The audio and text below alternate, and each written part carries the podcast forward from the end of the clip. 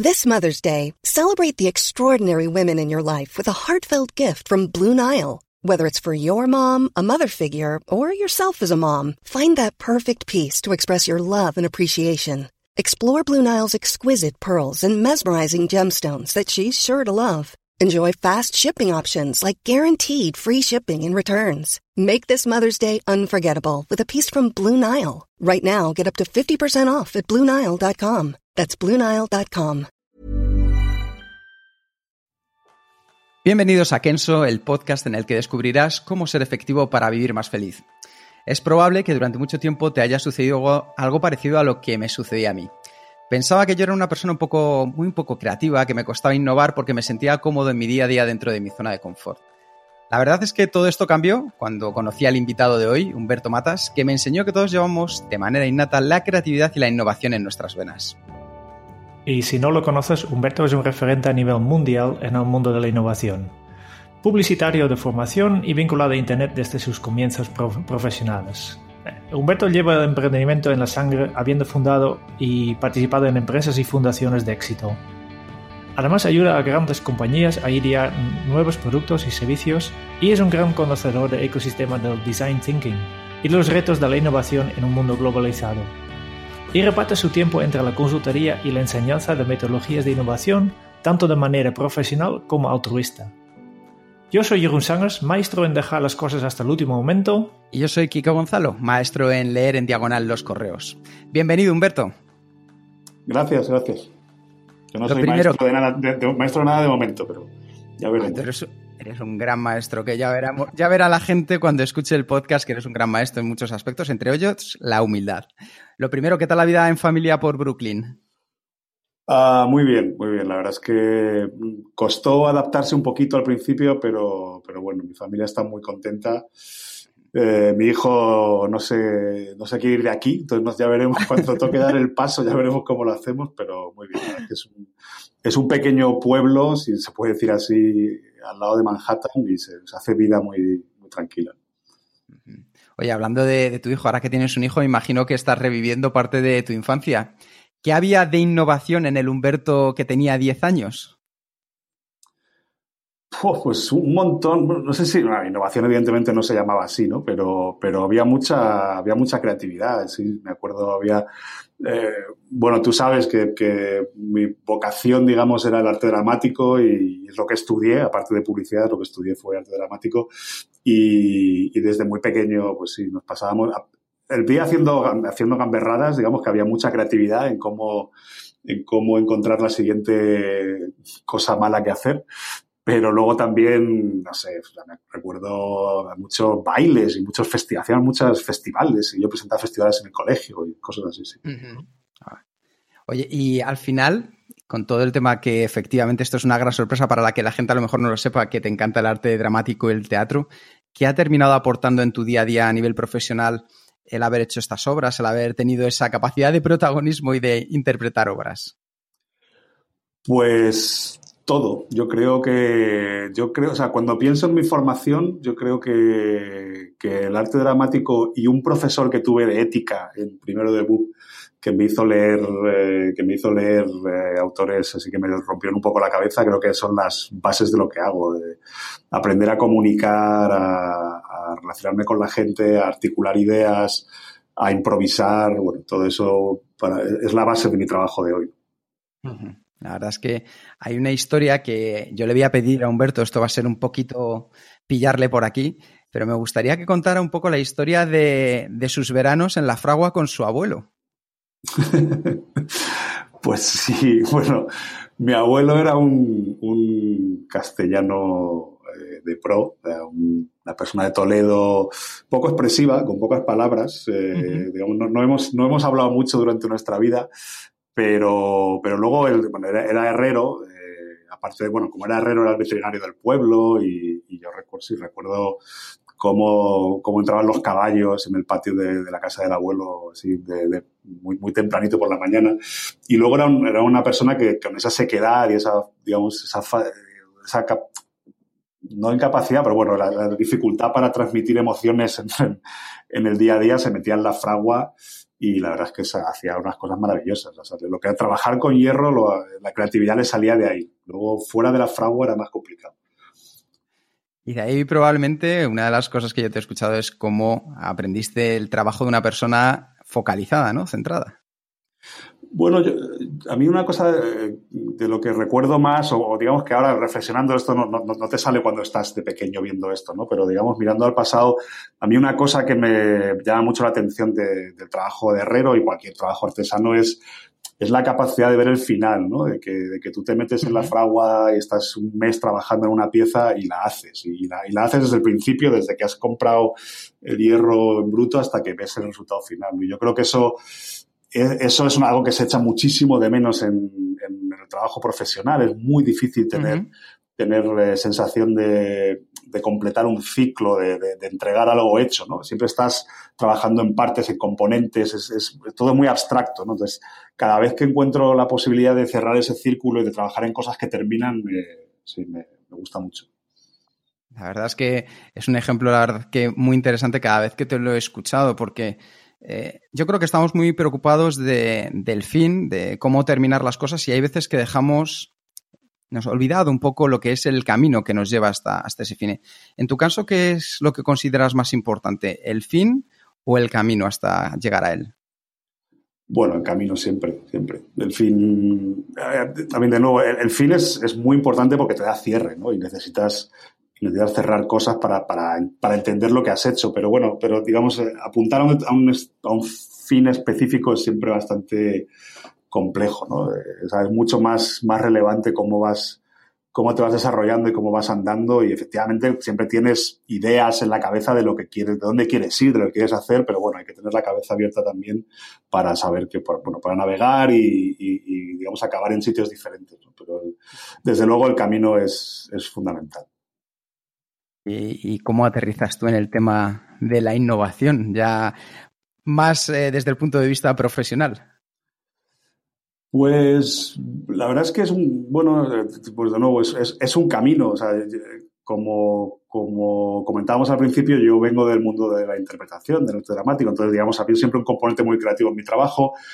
Eh, tras un año de, de conducir furgonetas por, por, España y montar escenarios y desmontar escenarios y, entender lo duro que es esa profesión, eh, decidí probar también la publicidad, que eran mis estudios, y empecé a trabajar de forma, bueno, de, copy en una agencia de publicidad y tampoco me gustó demasiado. Y, bueno, pues luego ya me empecé a montar mis empresas, como tú comentabas, y siempre, aunque han estado relacionadas con el mundo del marketing, el marketing digital, el diseño, eh, la innovación en concreto llega cuando, cuando os escucho hablar de una escuela que se llama Ibrea, o se llamaba Ibrea, eh, y entonces eh, me la comenta un compañero y empiezo a estudiar un poco, a investigar, y me, parece fascinante todo el, todo el tema que trabajaban allí y, decido que eso es lo que yo quiero, que quiero montar también una escuela. Y, entonces me voy, cojo, me cojo mis vacaciones y me voy por Europa sencillamente escribiendo correos a gente a gente que tenía escuelas que me interesaban y, bueno, pues empiezo a hablar con unos con otros y acabo en, en Nueva York eh, y conozco, hay una gente que se llama Humantific, me presenta a, a Min Basadur, que, que, era uno de sus profesores, y Min, pues digamos, establecemos una relación muy personal eh, y él me, no solo me enseña, sino que me adopta, digamos, como discípulo. Yo ya tenía mi empresa, yo ya estaba digamos, me puedes considerar un empresario en aquel momento que con una sí. funcionaba, pero adopto un rol de discípulo absoluto con, con Min y bueno, pues me voy, me, ayudo a dar clases, cuando él me llama a diferentes sitios del mundo, pues voy con él a, a, verle, a entender lo que hacía y luego él me va dejando coger grupos y a partir de ahí, bueno, pues, pues entro en este mundo de la innovación que luego me traigo a España, digamos, esto es previo incluso al design thinking y me traigo a España y lo, incorporamos a la compañía, a lo que era entonces DNX, que era, que era Designing, y, nada, pues digamos, esa, es la, entrada, ¿no? Y ya para, que la gente también lo conozca, ¿para ti qué significa innovar? No lo sé, son, estas cosas son muy difíciles, no, sé, no, me, no me gustan, no, me gusta encaje, en, encorsetarlo todo en, definiciones, ¿no? Eh, pues innovar, pues depende de si lo estás trabajando para el mundo empresarial, si es una innovación más personal, no lo sé. O sea, al final, si, hablas de una empresa, pues, pues bueno, es, transformar algo para, para, generar, para generar valor, ¿no? Para generar un valor nuevo que no existe. Eh, pero de, nuevo, para mí, no, no es, o sea, lo importante no es qué significa innovar, sino qué, ventajas tiene tener esa actitud, ¿no? Tener una actitud innovadora. Y, para mí es, yo no, puedo entender ir a trabajar o, o, levantarme sin esa actitud. No, no, no sabría qué hacer. Eh, eh, si, no, si no intentas cada día buscar un camino nuevo, eh, retarte, cuestionar las cosas que están hechas para, para buscarles una, una, alternativa, es lo que, lo que para mí me da sentido y lo que, bueno, entiendo que la gente que me rodea, los los colectivos que hemos montado, tanto en empresas como en fundaciones, pues es lo que está buscando, ¿no? Esa, esa, ese sentido de, buscar lo diferente, de, no seguir lo hecho, sino de intentar abrir caminos todo el rato. ¿Y cómo se puede crear esta actitud innovadora? Mm, si yo pienso que no tengo tanto, ¿cómo puedo mejorarlo? Eh, yo creo, como, como decía Kike al principio, o sea, todo el, todo el mundo es creativo. se puede, ya te puedes discutir en qué grados tal, pero al final vivir es, es, una, es, una, es una aventura creativa. Eh, otra cosa es que, que tú decidas etiquetarte de otra manera, pero, pero para, o sea, para mí es tener curiosidad y la curiosidad viene de, en mi caso concreto viene de la lectura y creo que la lectura es algo muy importante pero al final la curiosidad es preguntarte constantemente por qué. O sea, la actitud científica es, absolutamente creativa porque es, es, cuestionarte por qué las cosas son como son y, qué podrías hacer tú para que fueran de otra manera. Y luego, eh, digamos, las preguntas son lo relevante. Luego, eh, la, creatividad, la respuesta se puede buscar eh, en colectivos, se puede, digamos, puedes, puedes encontrar ayuda, puedes encontrar apoyo, pero para mí la, la actitud innovadora está en, en encontrar la pregunta. Hay una cosa que a mí me llama mucho la atención porque al final, vamos, voy a darte una serie de nombres y tú me dirás, mediados del 95, de 1995, Carlos Areces, Kiko Guirao, Bowie, tú, vamos, una generación increíble unidos todos en una misma empresa. ¿Cuál ha sido la magia que había detrás de, Tecnoland en aquel momento? Eh, Bowie no estaba en Tecnoland, o, si estaba yo o si estaba yo no le veía. Eh, no, entonces no estaría, estaría escondido como un buen lagarto. sí, sí, luego a, Bowie lo encontré más tarde en, mi vida profesional. Y bueno, y Carlos a veces, pues, fue un, o sea, digamos, estuvo un tiempo, pero no, no, fue un personaje muy central de, aquella aventura, ¿no? Eh, bueno, Tecnolan era un, eh, pues yo creo que una, una compañía muy revolucionaria en, los años 90, o sea, 90. Yo, yo me incorporé en el 97 y, digamos, fue mi segunda aventura profesional, porque había montado una empresa antes, pero yo creo que lo que encontramos allí fue un espacio absolutamente abierto. Lo daba la empresa y lo daba el contexto. Es decir, en el 97 en España era la primera vez que de verdad se hablaba de emprendimiento, que, que gente muy joven estaba tomando responsabilidad en empresas, con veintipico años te dejaban dirigir compañías, tener mucha influencia y hablar con presidentes de bancos. Yo recuerdo una de mis conversaciones más, eh, más eh, inspiradoras fue con, con, Juan Arena, con el que era el, presidente de Bankinter entonces. Eh, yo tenía, no sé, 27 años, no sé, y estaba allí defendiendo una serie de postulados sobre la banca de los cuales no tenía ni la más remota idea, como te puedes imaginar, era todo un atrevimiento absoluto. Yo creo que ese, esa, esa actitud de, atreverse, de, de, no respetar lo convencional y de buscar alternativas, yo creo que, que lo tenía completamente y, lo, lo, vivíamos mucho, tanto dentro como fuera del trabajo. ¿no? Éramos un grupo, una familia muy, muy unida, muy joven y como joven pues estamos todo el día trabajando y todo el día de fiesta y nos daba, y nos daba para todo. Y además lo hacíais bien las dos cosas, seguro. Las dos cosas, muy bien. Tenemos mucho talento para las dos, sí. Qué bueno. Hablabas antes que primero fundaste una empresa que fue Converse, si mal no recuerdo. correcto después de Tecnoland llega un momento en el que se funda DNX. ¿Cuál es la semilla para decidir que vuelves otra vez al mundo del emprendimiento y nace DNX? Bueno, pues, pues un poco como todo, a mí, por lo menos a mí me ha pasado en la vida, que es que te vas dejando llevar, ¿no? Por el, por el flujo de las cosas que pasan. Y, lo que pasó fue que, bueno, en, 2001, tras eh, Tecnoland, tras la adquisición de Terra, bueno, pues digamos, hubo una serie de, de cambios de rumbo en la compañía. Al final acabó, acabamos eh, teniendo que cerrarla. Y, entonces en ese, en ese momento, Joaquín Guirao, que, Kiko, que digamos que, y yo éramos pues un poco los que debajo de los dueños, que eran David y, Luis, pues llevábamos un poco el día a día de la empresa. Entonces, cuando cerramos la compañía, eh, digamos, había mucha gente que percibía que parte de la responsabilidad era nuestra. Eh, parte, gente pensaba que nos habíamos llevado mucha pasta, que acabamos, acabamos los dos con una mano delante y otra detrás. Pero, pero entonces, digamos, surgieron muchos, muchas iniciativas, muchos colectivos. Hay, hay muchas empresas en España hoy que nacieron de Tecnolab, ¿no? Y, pero, digamos, nadie nos invitaba a sus aventuras porque, bueno, aunque fuéramos amigos, digamos, no, no éramos bien recibidos en esas aventuras. Entonces, al final, pues eh, Kiko tenía un encargo de, una empresa, eh, no, perdón, inglesa, que quería venir a España a montar un Tecnoland hicimos un plan de negocio, me llamó, hicimos un plan de negocio juntos para, para, hacerlo. La empresa decidió no venir a España, pero cogimos el plan de negocio, le arrancamos 80 páginas, nos quedamos con las 10 últimas que ponía de Next Steps. Eh, y, eso, y con eso fuimos a buscar un inversor, encontramos a Rafa Peña que nos, que nos puso dinero y ese fue el, ese fue el origen.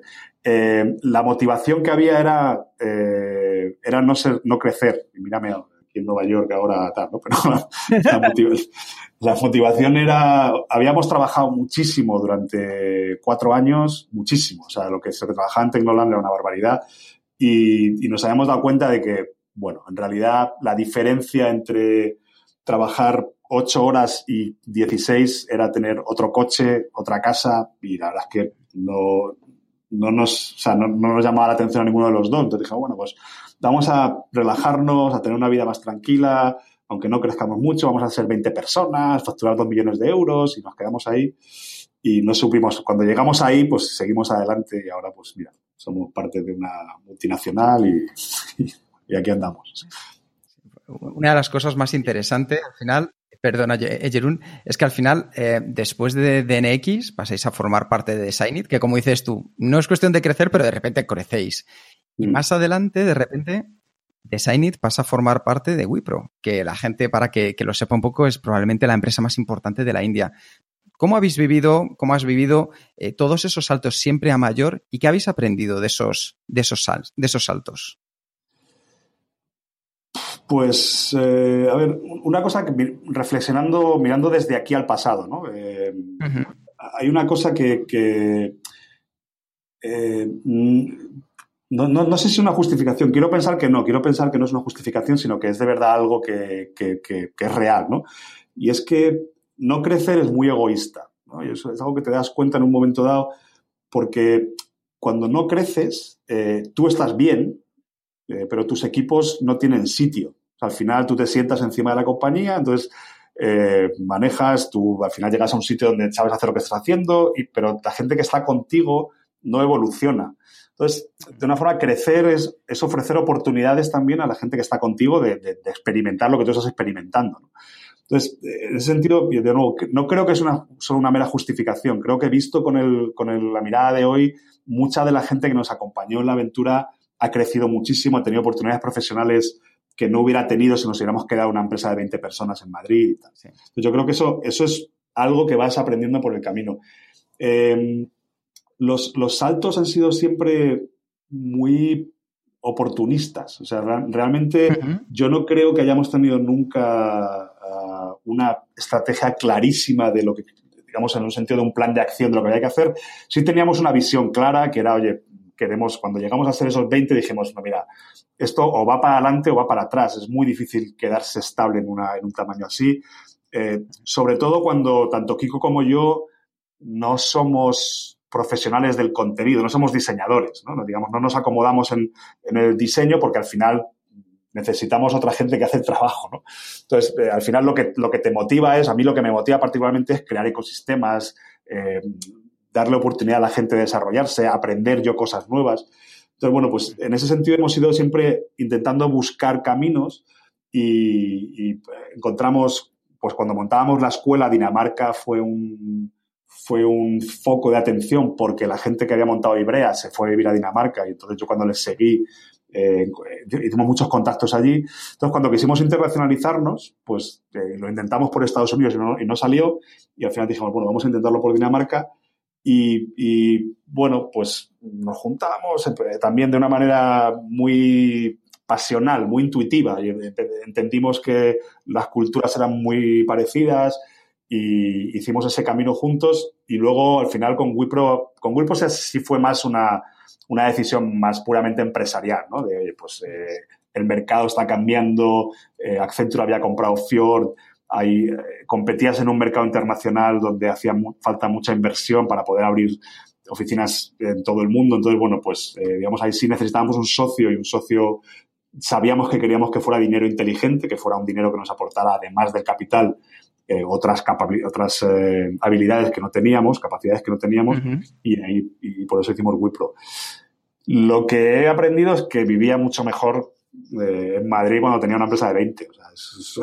O sea, no, pero bueno, ya es, too late, es demasiado tarde para, para ver atrás, pero, pero sí, no sé, la verdad es que luego piensas mucho, bueno, ¿y por qué he hecho todo esto? ¿Por qué he seguido este camino? ¿no? Y, las cosas que sacrificas y no. Y bueno, pues eh, como me preguntabas al principio por la vida en, Brooklyn, pues mira, yo ahí por las mañanas a veces hago a correr o me llevo a, mi hijo a jugar al fútbol ahí a los, a los Piers de Brooklyn, que se ve todo Manhattan y, y sé que algún día lo voy a echar de menos, sé cuando no esté aquí algún día lo voy a echar de menos, pero pienso eso, digo, bueno, aquí, o sea, mira, fíjate, o sea, me levanto por la mañana y mira lo que, mira lo que veo. sí, y, entonces, bueno, pues un poco te, te, lo justifica todo, ¿no? Pero es, al final es dejarse un poco llevar. Yo, si, si, me puedo desviar un poco del tema, mm, ¿Sí? recuerdo una, temporada hacíamos, eh, nos íbamos todos los años a hacer rafting.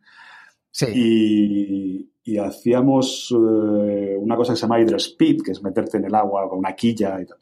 Y, un consejo que nos daba el, el, monitor era, mira, si os, o sea, si os atrapáis, si, si, por alguna razón os veis en un remolino y tal, nunca nadéis. O sea, siempre estaros quietos, coge aire, que el río te va a sacar en algún sitio. En el momento que te pones a nadar es donde tienes un problema, ¿no? Y pues es un poco la filosofía de vida que, que he llevado, ¿no? Pues yo intento no nadar demasiado contracorriente, voy, voy, viendo cuál es el, qué es el río, dónde me lleva y, confiando siempre en que, en que dando mucho voy a recibir lo que necesito y, que el río me va a sacar en algún sitio interesante. Muy interesante, la verdad. Quiero un perdona que había cortado la pregunta, tu pregunta. Em, vale, antes antes estaba hablando un poco de, de, cómo, cómo eh, trabajar ocho horas era mejor que trabajar 16 horas. Y me preguntaba, ¿cuántas horas trabajas hoy en día? ¿Si has vuelto al 16 o, o has mantenido los ocho? Mantengo las ocho, sí, sí. Además es una cosa que, a pesar de que crecimos, de que hemos ido creciendo mucho, es algo que hemos llevado siempre, siempre intentando cumplir a rajatabla. Es decir, yo cuando veo si, veías al equipo muchas tardes seguidas, demasiado tiempo en la oficina, es que había algo, había algo mal. Y, siempre trabajábamos con un concepto este de, Slack, no de Slack de la herramienta, sino de Slack en, la capacidad, de, saber que tenías que tener un poquito más de capacidad instalada en la empresa para poder hacer, entregar el trabajo que tenías pendiente para no tener que hacer una sobrecarga de trabajo. Y, y yo, bueno, también Estados Unidos es diferente, pero bueno, yo aquí entro a trabajar a las ocho y media, a las nueve, paseo, me, doy un paseo de media hora desde mi casa hasta la oficina, que es un lujo en, Nueva York, y, me voy a las cinco y media, a las seis, y paseo de vuelta para casa. Eh, luego, Estados Unidos es un sitio muy complejo en el sentido, o sea, que, digamos, eso es lo oficial. Luego es cierto que eso, pues, o Nueva York, digamos, específicamente hay una exigencia muy grande de, estar disponible, la gente, la gente entra en tu vida, ¿no? Te llama mucho, eh, espera de ti que estés disponible siempre, bueno, al final es marcar tus fronteras, no coger el teléfono y, explicarle a la gente que, tú tienes otra vida y, a correr. Y esto te, puedo asegurar que en Nueva York, siendo parte de una corporación india de, integrada al sistema india de 150.000 personas, no es un trabajo muy sencillo, pero bueno, eh, lo, hago. Oye, Humberto, ahora que ya has estado viendo los dos lados, desde los dos lados del charco, ¿qué te, traería, ¿qué te traerías a España de la cultura profesional, de lo que estás haciendo a nivel profesional? Y a la inversa, ¿qué te llevarías de España que pondrías en práctica en la cultura empresarial norteamericana? Um, hmm. Pues no lo sé, nunca lo he pensado. No, tengo una respuesta muy clara. Em, a ver, em, yo una cosa te puedo decir que cuando vine aquí, en, el trabajo que hacemos, el trabajo que hacemos en Design It y el trabajo de diseño, yo no encontré ninguna diferencia entre la capacidad profesional de mi los equipos que los que he trabajado en España, los equipos con los que he trabajado en Estados Unidos, que es algo muy gratificante. Es decir, yo, la gente con la que me he rodeado, la gente que hemos eh, hecho esta aventura juntos, yo no he echado de menos capacidad profesional. Otra cosa es que aquí se tiene más altavoz, se tiene más llegada y, entonces al final todo lo que haces tiene más repercusión. Em, que, o sea, pues un poco me, traería o me traigo o, nos hemos traído a Estados Unidos yo no sé si es español o europeo, o sea, una manera de, de, entender el trabajo con más significado, o sea, intentar aportar significado a lo que hacemos. De nuevo, es, eh, creo que tiene que ver con el, con el mundo del diseño, pero bueno, incluso el mundo del diseño en Estados Unidos creo que, es, más utilitario, ¿no? Eh, cuando hay una cosa muy, muy tonta, pero eh, lo, que es, lo que es el service design en, Europa, que, digamos, ya, ya es una disciplina bastante asentada, en Estados Unidos es muy poco conocida, se está conociendo ahora más, pero, pero digamos, es muy poco conocida porque eh, UX, eh, UX era, ha sido la disciplina que recoge, que recoge lo, que, lo que son los principios del service design en Europa. Pero si, te das, si, lo miras, al final UX es muy técnico. Es, es cierto que, sí que trabajan de forma muy parecida, pero hay, hay unos componentes de significado, componentes emocionales que no tiene, ¿no? Y, que el Service Design sí tiene. A mí eh, eso me, gusta, creo que los clientes aquí lo aprecian. y, lo que me, lo que me llevaría de vuelta, eh, no lo sé, es, un poco complicado. O sea, creo, creo que, creo que, también hay un... Sí, bueno, mira, eh, creo que la, falta de cinismo, digamos, o sea, el, ser capaz de entregarse a una pasión de una manera muy abierta y sin, sin, escudos que te protejan, ¿no? Para, para, decir, pues si fallas, decir, bueno, sí, yo ya sabía que eso no iba a funcionar y tal, sino realmente meterte, bañarte eh, completamente en lo que estás haciendo me, sí, me gusta, me gusta mucho de aquí. Aquí la gente, la gente que de verdad tiene, quiere algo, tiene, o tiene algo que decir, o tiene una pasión, te la cuenta sin, sin medias tintas y no les da miedo sentirse pues, eh, eh, vulnerables en ese sentido. quizá en, en, España concretamente, también yo creo en toda Europa, pero en España te pones siete filtros para, para el día que las cosas salgan mal, tener un montón de justificaciones de por qué, de por qué tú no estabas muy convencido de aquello. Estar preparado porque para el ya te lo dije, ¿verdad? Claro, claro. Y, tú, y claro, sí, sí, no, sí, yo también lo sabía. Un clásico español. Oye, Humberto, una de las cosas que me parece muy interesante de lo que estabas comentando al final es la importancia que le das a poder desarrollar a las personas que, con las que estás trabajando, con las que estáis trabajando y los equipos. Tú que has estado trabajando con muchos equipos, ¿cuáles consideras que son los factores claves para poder sacar lo mejor de, los equipos en general? Em, es que son, son muy tópicos, pero la verdad es que son así. O sea, es, honestidad en el trabajo, que, la gente entienda que, lo que, tú haces las cosas de verdad, transparencia, e intentar, em, intentar contar eh, las cosas como son, tratar a la gente como adultos. A mí me parece que eso es fundamental. Eh, las empresas tienen un, complejo paternalista demasiado grande. O sea, el, rollo este de que los empleados, la gente no va a no va a ser capaz de digerir algo. ¿no? Yo creo que hay que ser que hay que ser honesto, transparente, siempre, y cuando también lo hagas con los motivos adecuados. Es decir, muchas veces hay un exceso de transparencia porque no quieres asumir la responsabilidad de tu trabajo, entonces se lo quieres delegar a otro. Entonces tampoco no se trata de ponerle a, la gente cosas que tú tienes que resolver, ¿vale? Eso es tu, va en tu sueldo, pero sí de, como te decía, tratarles como adultos, explicar las cosas Y, o sea, para mí eso y al final entornos físicos, que aparece también secundario, pero crear entornos físicos eh, que permitan eh, esa transparencia, la colaboración, eh, son, son, cosas muy, son muy sencillas de decir, son muy difíciles de hacer, sobre todo cuando tienes mucha presión. Yo, algo para mí, un cambio brutal de, venir a Estados Unidos es la presión. O sea, yo al final la presión que tenía en España me la ponía yo. Eh, la presión con la que llevo viviendo tres años desde que vendimos la empresa y me venía a Estados Unidos, pues claro, me viene de fuera y es algo difícil de manejar. Entonces, ¿cómo, ¿cómo eres capaz tú de quedarte con la presión negativa, con las cosas que no tienes que trasladar a los demás y cómo eres capaz de abrir a los demás de la parte de presión positiva, de tensión, de, que, de que hay que ajustar cosas, creo que también es un, es una, es una, habilidad, es una habilidad importante, ¿no? pero yo, a mí, fíjate, una, una cosa muy, muy curiosa es, eh, nosotros cuando abrimos el mercado americano, eh, Wipro, Wipro, tenía ya unos equipos de diseño en, Nueva York que hacían un trabajo muy táctico, ¿no? Era un trabajo muy de hacer pantallas y de tirar wireframes y tal. Y nosotros, pues lo que vinimos con una idea, de decir, no, no, nosotros queremos hacer diseño estratégico, que es otra cosa, y, y entonces estuvimos rechazando trabajo durante muchos meses. Trabajo que venía, o sea, que la compañía, ¿no? tú imagínate que eres una empresa de multinacional india que, que, cotiza en bolsa en Estados Unidos, tal, que has comprado a Designing y tienes unos señores que te están diciendo, no, no, es que ese trabajo yo no lo hago. Y dices, pero bueno, tú eres idiota, o sea, ¿cómo que no, cómo que no lo haces? Tienes una cuenta de resultados, estás perdiendo dinero, es que tienes que hacerlo.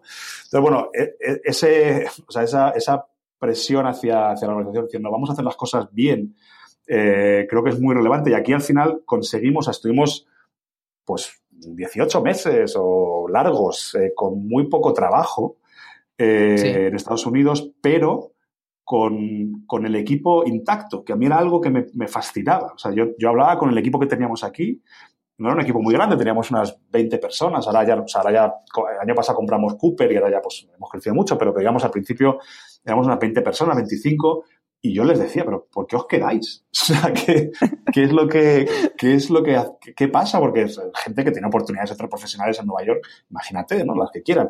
Pero había algo en, en, la manera de comunicar el proyecto, en la manera de entender lo que queríamos hacer, en, en explicarle, o sea, e, esa honestidad de decir, mira, yo voy a luchar porque el trabajo que hagamos tenga sentido eh, creo que les, les, motivaba mucho, les enganchaba mucho y, y, ha, sido un, ha sido un factor muy determinante en que, en que, el equipo que tenemos ahora funciona muy bien.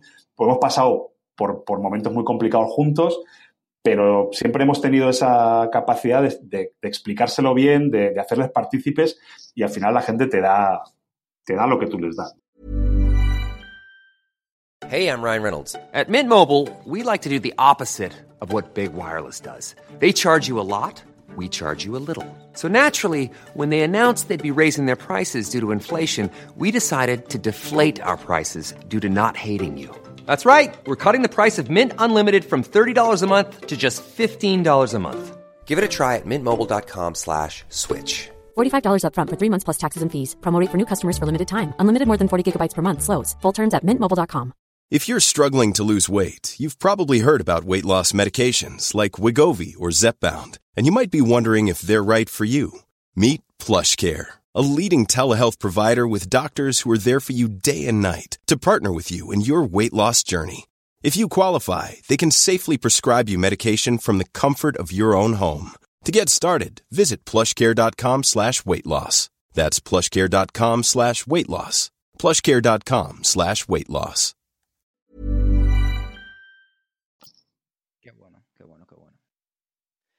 ¿Qué te parece, Jerún? Bien. Um, lo que me preguntaba un poco de, mm, has ido creciendo, cuando te escuchamos veo todos los grandes éxitos, pero yo creo que seguramente también has eh, cometido errores. Eh, me gustaría saber cuál ha sido el error que has cometido y que te sientes más orgulloso, que más te ha aportado en, en la vida posterior.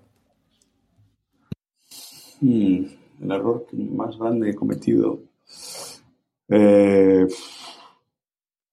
es una pregunta complicada para, hacer, para hacerlo así en público. O sea, es una cosa que te puedo, que puedo explicar en privado, pero, pero en público es complicado porque por al final te voy a decir algo que no va a ser el error más cometido. Te voy a decir algo que no quede totalmente mal. Eh, pero sí algo que se pueda estás, estás quedando muy bien, Humberto, estás quedando muy bien. O sea, te tenemos que bajar un poco para que la gente vea que eres una persona de carne y hueso. No, o sea, o sea, errores cometo todos los días. O sea, pues al final, o sea, eh, a ver, si quieres, más que un error es un, es a lo mejor es un fallo de carácter. O sea, al final yo a veces cuando intento explicar cosas, mm, eh, digamos, mi, la manera en la que salen de mí es demasiado eh, orgullosa o demasiado cortante, ¿no? Y, eso a, veces, digamos, afecta al que me está escuchando, eh, afecta, al final, puede, se puede percibir un ataque al ego de alguien o, digamos, pongo mi ego más por encima de, de, otra gente y, bueno, cuando intento hacer un punto, intento tener tener una razón, un argumento y no consigo hacerme entender, eh, al, final, digamos, puede, puede ser que me, que, digamos, mi, manera de expresarme, lo que me pasa por la cabeza, ni siquiera la manera de expresarme, ¿no? O sea, demasiado, que no encuentro la palabra adecuada, ¿no? Pero, pero es, sí, al final es un exceso de orgullo y, y mezclado con provocación y, genera la, digamos, la reacción opuesta en la gente que me está escuchando, ¿no? En lugar de ayudarme a hacer algo, pues pues eh, genera rechazo y, luego tienes que reconstruir la relación, ¿no? Digamos, quizá ese, es, ya digo, no es un error, tal, es, un fallo de carácter que, que trabajo, intento trabajar. Eh, he empezado un coaching ayer, por cierto. Eh, sí, pero bueno, que sigue ahí, o sea, lo, lo minimizas a Kiko, que me ha aguantado 21 años trabajando juntos, pues digamos, yo creo que, que, cuando empezamos a trabajar juntos, esto nos pasa todas las semanas, al final nos llevamos cabreados a casa los dos y, ahora pues igual nos pasa una vez al año, ¿no? Pues, es, un, avance, ¿no? Pero vamos, sí, eso quizás sea lo, lo, que, lo que si me hago alguna reflexión es lo que, lo que debería cambiar. Oye, Humberto, una de las cosas que a mí me llamó mucho la atención y lo sigo, ahora que te estoy escuchando hablar, lo sigo viendo, eh, es cuando hablas de la importancia de las personas. Dentro del mundo de la innovación, yo creo que fue la primera vez que escuché la frase de Human Centered Innovation o innovación centrada en, las personas. ¿Nos puedes comentar, nos puedes explicar qué hay detrás de este concepto que ha conseguido tanto marcar la diferencia?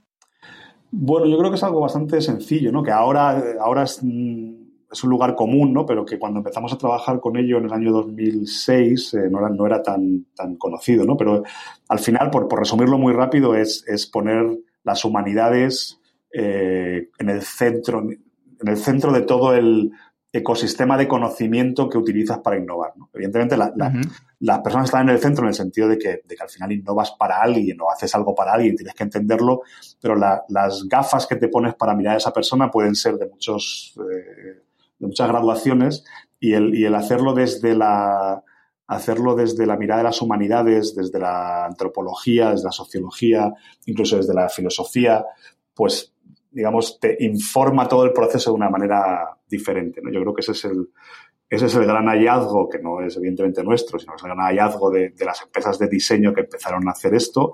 Eh, y es, bueno, yo creo que es que sigue, sigue la tradición ahí. Mi, mi mayor eh, preocupación, si se puede decir preocupación, mi mayor preocupación sobre esto ahora es que al haberse convertido en un lugar común, eh, la gente no se preocupa del conocimiento. Es decir, al principio había una, gran pasión por aprender, por entender de verdad qué ciencias había detrás de, esta, estos movimientos y de ir a la raíz de las cosas. ¿no? Ahora eh, se ve mucho que con chapa y pintura sales del paso, ¿no? O sea, con, con hacer tres cursos de no sé qué y hacer saber imitar los movimientos digamos, parece que sabes lo que estás haciendo. Y, bueno, pues yo me, imagino que como todo tipo de conocimiento que se hace muy popular, pasa por estas fases, ¿no? Que al final hay demasiada superficialidad en, algunas cosas que se hacen y la gente confunde las palabras Human Centered Innovation o los procesos de Design Thinking con realmente con, cosas que tienen sentido. Es decir, hacer un proceso no, tiene ningún sentido. Lo que tiene sentido es qué pasa durante el proceso y qué, y qué aprendes y qué, qué profundidad, o sea, de verdad qué densidad de contenido estás estás generando y cómo te relacionas con los demás. Eso es lo que importa. Si lo llamas de una manera de otra o, o los post-its mm, horizontal o vertical es básicamente irrelevante. La verdad es que uno de los conceptos más interesantes que yo aprendí contigo es el de densidad. Así que si por favor puedes contarnos por qué la densidad en un proyecto o en la vida es tan importante, yo creo que te lo vamos a agradecer mucho. Pues no sé, la verdad es que lo uso mucho. Yo eh, creo que es un creo, que es una, es una palabra que le cogí prestada a Maritza, que es otra de las socias con la que hemos montado esta aventura, eh, cuando ella, ella cuando ella explica su trabajo y bueno, cuando intenta explicar por qué la antropología tiene, tiene mucho, mucha importancia en lo que hacemos, es porque al, final lo que ella dice es, bueno, hay una densidad en la descripción de, los acontecimientos, ¿no? Al final un, antropólogo no necesita muchos informantes, pero, pero necesita mucha densidad en la información, ¿no? Entonces, a mí es una idea que me parece muy, muy bonita y luego, pues, la he ido aplicando a diferentes, a diferentes cosas, ¿no? Y ahora mismo, como más la aplico es, es en, los, en un estudio de diseño, ¿no? Yo con, con este que he montado en Nueva York, pues yo creo que he montado, no sé si ocho o nueve estudios de diseño ya desde, desde el año 97, ¿no? Y, y, y, entonces he llegado a una especie de fórmula que me funciona en la cabeza, que es, que es la fórmula de la densidad, que, que es el, número de interacciones que se producen en, una, en un espacio, digamos, en una oficina, eh, multiplicado por la calidad de la, de la, información que se intercambia en la interacción. ¿no? Eso te da la densidad. Entonces, si lo miras en un, en un estudio de diseño, al final tienes un factor es la cantidad de proyectos que tienes. Eh, si tienes mucho trabajo, pues al final hay muchas interacciones, ves a mucha gente trabajando junta, sentada en, en, en project rooms. Y luego, si los proyectos son interesantes, si son motivadores, la calidad de información se eleva. La gente se pregunta cosas diferentes. Cuando toman un café, la conversación tiene que ver con, eh, digamos, un reto intelectual que están planteando y no con si el jefe es un gilipollas o si la empresa no funciona o si no sé qué. Entonces, eh, digamos, esa, cuando consigues esas dos cosas, generas una densidad en, el estudio de, de, diseño que te permite atraer talento, porque al final la gente se siente orgullosa de estar ahí y traen gente. Cuando, haces un evento, pues la gente invita a sus, a colegas, a sus compañeros, atraer clientes, porque los clientes quieren trabajar contigo. Hay algo cuando vienen al estudio que les, que les motiva, que les interesa, entonces se quieren sentar contigo a trabajar, ¿no? Eh, y al final, pues, consigues densidad y haces que las cosas graviten en torno a ti. En lugar de tener que ir a buscarlo todo, eh, pues las cosas se, se, van acercando a ti porque tienes mucha masa, ¿no? Digamos, por, por, pues, sé que estoy haciendo un, un, poco de patadas a la física, que no es mi campo, pero bueno, eh, es un poco el, el cómo Como imagen es maravillosa. Sí, Como imagen es maravillosa. Oye, eh, Jerón, yo creo que tenías por ahí alguna pregunta también que querías hacerle a Humberto. Sí, vale. El, primero, el, el, tema de densidad para mí es muy interesante porque, porque veo una tendencia últimamente en, en muchas empresas que, que, básicamente están enfocándose en, en, incrementar el número de interacciones mm. Con oficinas abiertas, con aplicaciones de chat, etcétera, para que la gente comunique más. Pero yo creo que, en, muchos casos este ido a, eh, a, con un precio, que es el precio de pérdida de calidad, ¿no? Eh, lo que me gustaría saber es, qué haces tú en, tu propio entorno, en tu propia empresa, para, mantener esta calidad de la información, de, las interacciones. Yo creo que es, que es, parte del trabajo del directivo de una empresa, si quieres, es eh, eh, alimentar el ecosistema con, con, retos. O sea, ¿qué, qué, retos estás poniendo tú en ese entorno? Tienes, eh, hablas todo el día de dinero, eso es lo que, digamos, es el reto que tienes para tu gente, el bottom line, el top line, no sé qué, que es, que es algo, por ejemplo, que yo vivo mucho ahora, mucho en la corporación, ese, ese es el único estímulo que tienes. Ahí la calidad de la información se degrada muchísimo, ¿no? Puedes hablar mucho, pero al final la, donde estás apuntando es muy, muy diferente. Entonces, ¿Qué, qué, estímulos intelectuales pones tú a, los equipos? Y eso tiene que ver con, con, el sentido, ¿no? ¿Qué, ¿Qué, sentido tiene lo que estás haciendo? por qué estás trabajando en un proyecto determinado, por qué un cliente hay que enfocarlo de una manera o de otra. Entonces, yo creo que mientras, mientras tengas esa, esa estimulación, y como te digo, para mí es una de las, de las grandes tareas de liderazgo, de las grandes tareas de un, de un ejecutivo en una organización, es estar constantemente trabajando el estímulo y reestimulando a los equipos. Mientras seas capaz de hacer eso, y eso cuando lo haces bien, al final es el propio equipo el que, el que encuentra los espacios y encuentra sus propias motivaciones. ¿no? Eh, o sea, eso no quiere, o sea, eso, no nos engañemos, sigue siendo un entorno de trabajo, sigue siendo una oficina y al final, pues, tienes preocupaciones personales. O sea, que no, esto no quiere decir que la gente venga a trabajar todos los días a hablar de Proust, ¿sabes? Pero, pero, pero, pero al final, digamos, el balance entre tus preocupaciones por cómo van las cosas y cómo va tu vida y, lo que recibes en una compañía, que es, oye, pues cuando vengo a trabajar, aparte de estar todo el día pegado a una pantalla o todo el día trabajando con un cliente, me he ido a casa con un par de cosas que me, que me quedan en la cabeza dándome vueltas y luego de repente me leo un libro, las conecto y tal. Eso yo creo que, que aumenta ¿no? el, valor de, esa, de ese intercambio.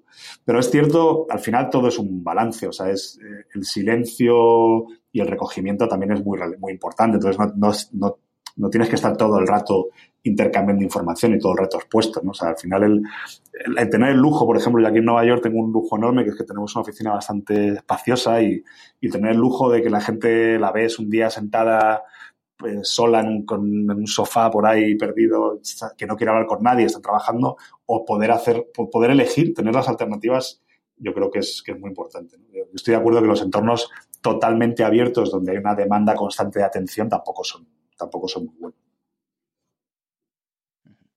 ¿Cómo sería tu entorno perfecto? ¿Dónde te, te trabajarías tú más a gusto? Eh, en nada, en mi casa. yo, o, sea, o, sea, si pudiera, si tuviera una varita mágica, pues eh, tendría un, una oficina muy parecida a la que tenemos en Nueva York. Yo le añadiría algunas cosas, pero es un, un entorno donde tienes un espacio de trabajo abierto, donde, digamos, la gente puede puede sentarse y verse y saber que estás ahí, donde yo me siento, digamos, nos sentamos todos juntos, y luego los espacios de recogimiento, que pueden ser de dos tipos. Uno de proyectos, es decir, el equipo se levanta y se ubica en una sala diferente porque quieren estar eh, todos juntos o tienen que estar trabajando. A mí me gusta mucho la, el Project Room, la, habitación de proyecto, porque tiene una, una arqueología del proyecto muy, muy visual. Es decir, no es lo mismo estar trabajando en, documentos que se, que se almacenan en un ordenador y que, y que no los ves, que entrar a trabajar en un entorno donde tienes puestas en la pared, decisiones que tomaste hace dos meses, tienes una, una manera de, de, de, hacer una inversión constante en el proyecto que es muy, muy relevante. Y luego tienes además esos espacios, espacios de recogimiento personal, donde, bueno, pues cuando me siento, cuando necesito aislarme o, o, o tengo que estar pensando tal, me puedo ir y me puedo, y me puedo aislar. Y ese, ese es el, el, el, entorno que sé que es un poco convencional porque, porque el otro día hablaba con, con, una persona aquí en Estados Unidos que tiene un equipo de diseño de, o un equipo profesional, no todos son diseñadores, de, de 95 personas y no tienen oficina, ¿no? Y, y, trabajan, se juntan en el cliente las semanas que tienen que trabajar, el resto están en casa, o sea que hay, que hay muchas maneras de, de hacerlo. Yo no, esa manera no sé hacerla, o sea, no, no me, me necesito mucho el contacto personal para, para entender si, para, para tener la temperatura de, de lo que estamos haciendo. Muy bien. Oye, Humberto, ¿qué le, ¿qué le, recomendarías a las personas que nos están escuchando ahora que quieran dar sus primeros pasos en todo lo que has estado hablando de la usabilidad, la innovación? ¿Qué pequeño paso sencillo podrían empezar a dar para descubrir un poco ese mundo y que se den cuenta que la creatividad, como decías tú, la llevamos en la sangre? Pues, hombre, lo más, lo más fácil es, bueno, leer, buscar grupos profesionales ahí, si estás en Madrid o bueno, en cualquier sitio de España, hay siempre gente que se junta en cafeterías, en bares eh, o hacen sesiones a buscarte algunos grupos profesionales para poder hablar, para poder empezar a entender el, uh -huh. de qué va el discurso, ¿no? Eh, para mí son dos cosas fundamentales. Luego, efectivamente, pues, si, puedes, si puedes hacer algo de formación, pues mejor, digamos, porque yo creo que eso es importante. Y luego, para mí, lo más importante es atreverte a hacer cosas. O sea, si tú tienes, todo el mundo tiene en su trabajo un entorno que es solo suyo, ¿vale? Que en el que nadie te pide responsabilidades, todo el mundo. O sea, eh, algo que, que, lo que la gente espera de ti es que des un resultado, pero digamos, el cómo has llegado allí, nadie te va a preguntar. Entonces, el, empezar a, en el momento que empiezas a leer algo o a interesarte por algo, decir, bueno, lo voy a aplicar aquí. Lo voy a meter en este microespacio que tengo aquí de decidir el horario de no sé qué, algo muy tonto, voy a empezar a, practicar estas cosas, a ver dónde me llevan y cómo me siento, porque una, una cosa que enseñamos en, en, en la escuela, en H2C, eh, es, es, que al final la, innova, la, innovación tiene mucho que ver con tu catálogo emocional, ¿no? Con tu pantone emocional. Cuántas cosas uh -huh. eres capaz de, de, digerir y cuántas cosas te dan tanto miedo que, que al final lo que haces es dar, dar, marcha atrás y te ha puesto seguro, ¿no? Entonces, el, el experimentar, eso para mí la, a la formación es lo que te da, ¿no? El, poder formarte no es tanto que te dé un conocimiento en herramientas, que también, pero sobre todo es, es un espacio de experimentación donde, te testas, donde dices, hostia, yo me atrevo mm. o me siento tan perdido que realmente esto no es para mí. Entonces, el, buscarte esos espacios en tu trabajo y decir, voy a probar a hacer esto, a ver cuánto miedo me da estar expuesto, que la mm. gente, o que de repente yo la gente el día que esté haciendo estas cosas diferentes y, y que, cuánto, o sea, cuánto juzgo la reacción de la gente o no. Yo creo que es, bueno, son primeros pasos muy, que, te pueden ayudar. Yo tengo que reconocer que después de haber estado con vosotros durante mucho tiempo, impregnándome y dejándome inocular vuestro bendito virus, eh, me di cuenta en todos los aspectos de la vida, ya no solo profesional, sino personal, en lo que se puede aplicar. Y es sorprendente. Ese descubrimiento para mí fue sorprendente. Una última pregunta antes de pasar a, los cuestionarios, al cuestionario final de, de Kenzo, Humberto. Tú siempre has dedicado mucha atención a la formación, tanto a nivel personal como a través de ejemplos como el que has hablado ahora del H2I eh, Institute. ¿Qué lugar tiene para ti la innovación dentro del sistema educativo actual? Bueno, o sea, yo, participo en algunas iniciativas, ahora que estoy fuera de España menos, pero cuando estaba en España lo he intentado, intentado participar bastante con Fundación Create, con, para, intentar meter este tipo de metodologías y herramientas en la escuela. A mí me parece, me parece fundamental, me parece vital. Creo que hay gente muy buena en España haciendo cosas maravillosas y, con, mucha, con un nivel de reflexión mucho mayor que el mío sobre, sobre qué, qué hay que hacer en educación. Yo creo que el profesorado, o sea, hay muy, muy buen profesorado con muchas, muy, muy bien preparado y con, y con mucha cabeza para hacer las cosas. Solo creo que hay que construir una estructura que les permita eh, poner estas ideas en funcionamiento a, mayor escala. yo creo que al, final, para mí, el, problema que tiene la educación es que, al final, al ser un espacio tan, tan regulado y tan, y tan eh, expuesto a la luz pública, pues las estructuras que lo manejan son muy complejas y muy difíciles de manejar. ¿no? Y, a no ser que la gente que al final tiene que abrir los, los espacios tenga también tome riesgo y se atreva a hacer cosas es, muy complicado. Pero yo creo que ni, es falta de conocimiento, ni es falta de motivación ni de incentivos. Hay gente haciendo cosas alucinantes en el sistema educativo español. Es falta, son, son experimentos aislados, es falta, creo que, de coraje o de visión política de, decir, bueno, con estos experimentos aislados puedo hacer un modelo que exportar o puedo crear un modelo que aprenda de estos experimentos para ver cómo los exporto al, al resto de la comunidad educativa.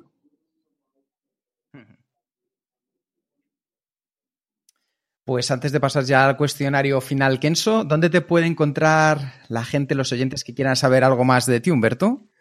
En, eh, ¿Encontrar en qué sentido? Aparte de decir, digo, que vengan a mi casa o cómo. no, redes sociales, webs de empresa. Eh, bueno, tengo. Hacia donde tú quieras. Tengo un Twitter que es humberto.matas. Eh, y, y, bueno, y estoy en Facebook. Tampoco soy. en Twitter soy algo más activo, pero vamos, tampoco tampoco soy muy activo últimamente. Desde que vivo aquí estoy tan absorbido que, no tengo mucha, mucha actividad en redes sociales, la verdad. Pues te dejo con Jerún que va a ir con el cuestionario Kenso.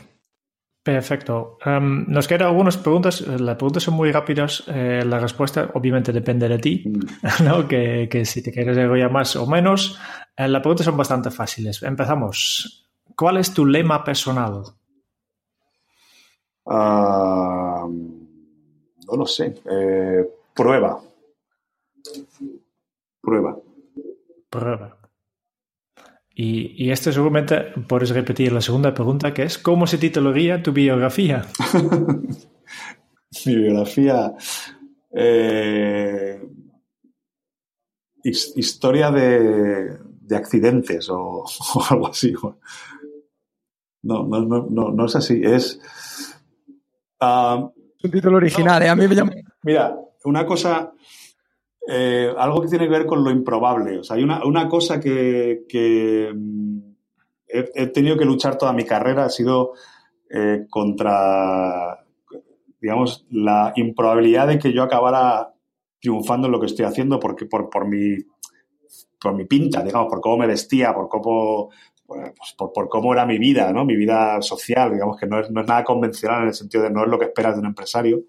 Eh, y entonces siempre he tenido que luchar contra ese prejuicio de, bueno, cuando cuando te enfrentes con la vida real, ya verás, ¿no? Eso, eso aun teniendo empresas de éxito, siempre había que decir, bueno, bueno, esto está jugando, ¿no? Pues, pues algo que tenga que ver con eso de, de bueno, sí, de, de, sí, ya, ya, estoy en la vida real, ya sé lo que es.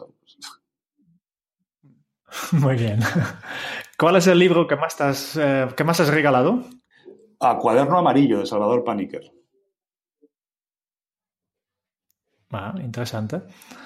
¿Y quiénes son tus héroes en la vida real? Intento no tener, eh, intento no tener héroes. He conocido a alguna gente fascinante en mi vida, pero no, eh, no me gusta nada el concepto de, de héroes o de seguir a gente o de pensar que gente camina por encima de la tierra. No, no me gusta. ¿Y cuál es tu posesión más preciada? Mi posesión más preciada. Mm. Sí, ah, bueno, pues claro, si es posesión material, pues no tengo grandes cosas materiales así que me, que me llamen la atención. Mi posesión más preciada es eh, estar tranquilo, no sé, la tranquilidad. Sí, la, o sea, yo, es muy... yo siempre he hecho una motivación muy grande en mi vida, siempre, siempre intentar estar tranquilo.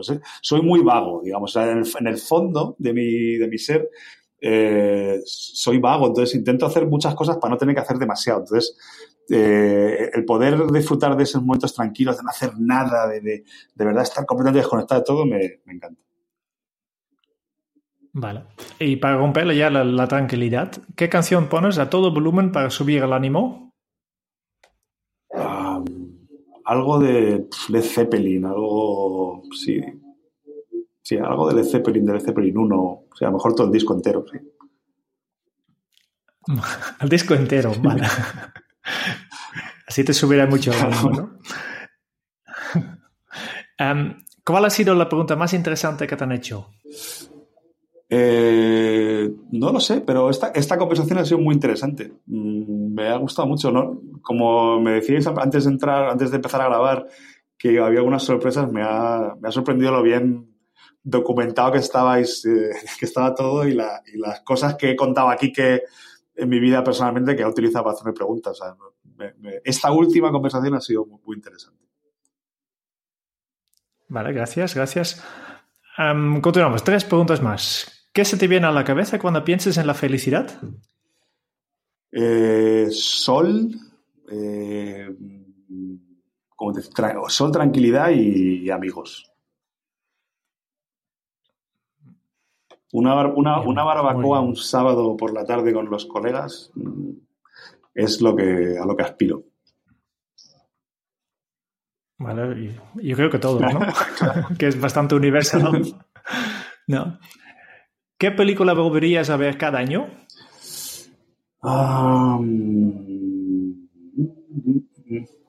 no lo sé. Soy muy, como te has podido imaginar o has podido ver, soy muy poco de listas y de cosas, no, no, no, no sé. Que ahora estoy descubriendo Los Sopranos, fíjate, súper tarde. Y pues yo soy, muy, soy mucho más de serie que de películas. Eh, pero, pero o sea, yo sé que mucha gente me tiene mucha envidia, mis amigos, porque, porque claro, la estoy viendo ahora. O sea, la, he reservado y tal, y, estoy encantado. Tengo que admitir Que, yo todavía no, no, los he visto. Vale, yo aquí tengo que admitir una cosa. La primera, yo estoy reviendo, revisitando Los Soprano y tengo envidia por gente como Jerún que todavía no ha empezado a ver Los Soprano. Y dos, si hay alguien que me recomendó una de mis tres series favoritas en la historia de la televisión fue Humberto, que me recomendó The Wire. Y eso fue espectacular el disfrute que tuve con esas cinco temporadas. O sea que de antemano tengo que decirte que si no lo has visto tienes que ver Los Soprano, Jerún. Y gracias, Humberto, por recomendarme The pues Yo soy muy, muy de serie. O sea que The Wire sí me la vería, me la vería de vez en cuando. Sí. Vale. Nos queda la última pregunta y quizás directamente lo más difícil. Si tuvieras que dejar un mensaje en una cápsula para tu yo del futuro, ¿qué le dirías? No pasa nada. Relájate, no pasa nada. Está todo bien, está, todo bien, como, decía también un amigo que puso un letrero en, Cuatro Caminos con toda la crisis y tal, y, puso un letrero enorme en, su oficina que ponía, está todo bien. pues eso. Vale, perfecto. Pues mira, con esto ya vamos terminando. Eh, Kike, si quieres hacer favor de resumir, resumir un poco de toda la información que hemos podido recibir de Humberto hoy.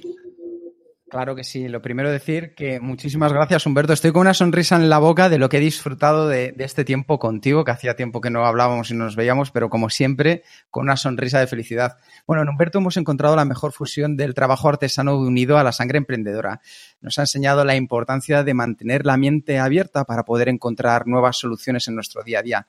Y nos ha mostrado que las ventajas de una actitud innovadora nos ayudan para transformar y para hacer que algo que no existe lo podamos encontrar a base de caminos nuevos. Vivir, como lo ha dicho, ha sido una aventura creativa y la actitud es la de encontrar las preguntas correctas y atreverse, atreverse a ir a por ello. Crecer es ofrecer oportunidades a uno mismo y a la gente que está contigo para crear esos ecosistemas y caminos en los que desarrollarse. Al final, él ha ido viendo dónde le llevaba el río, no ha nadado contracorriente, porque dándole al río mucho sabe que al final le sacará en un lugar seguro. Lo más importante es que lo que aprendemos en el proceso es más importante que el proceso en sí. Y un proceso con honestidad, transparencia, en el que se trate a la gente como adultos, con los motivos adecuados y entornos físicos adecuados, nos hace llegar a los mejores resultados si sabemos esperar.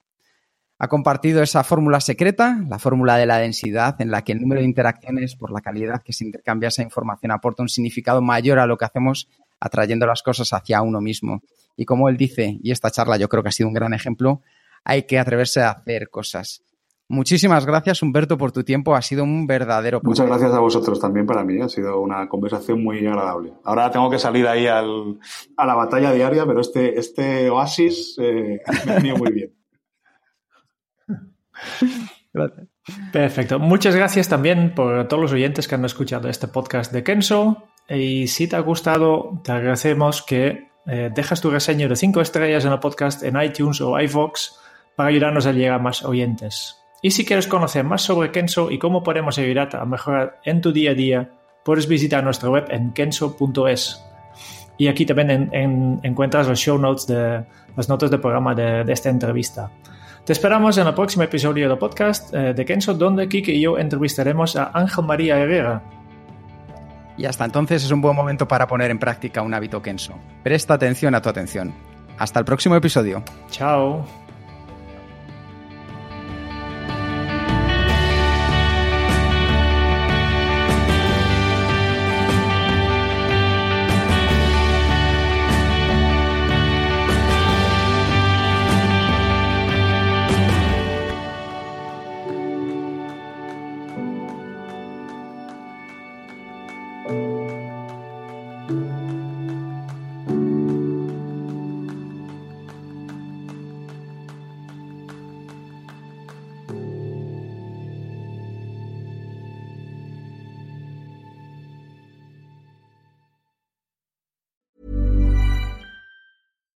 Normally, being a little extra might be a bit much, but not when it comes to healthcare. That's why United Healthcare's Health Protector Guard fixed indemnity insurance plans, underwritten by Golden Rule Insurance Company, supplement your primary plan so you manage out of pocket costs. Learn more at uh1.com.